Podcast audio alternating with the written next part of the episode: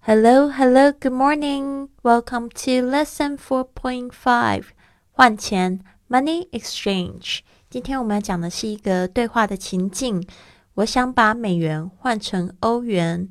I'd like to change US dollars into euros. I'd like to change some US dollars into euros and I'd like to know today's exchange rate.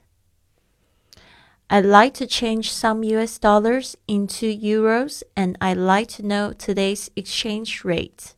我想把这些美元换成欧元，请问今天的汇率是多少？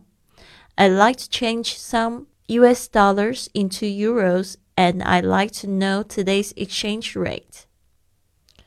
According to today's exchange rate, one US dollars in cash is equivalent to 75 euro cents. According to today's exchange rate, one US dollar in cash is equivalent to 75 euro cents.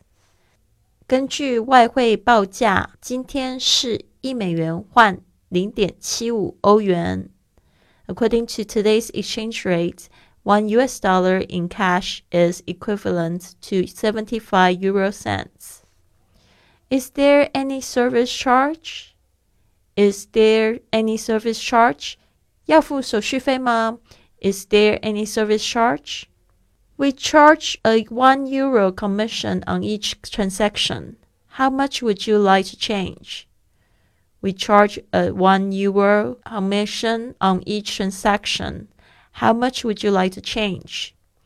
每笔交易的手续费是一欧元，你想换多少？We charge a one euro commission on each transaction. How much would you like to change? 400 US dollars. Here it is. Would you please give me small bills?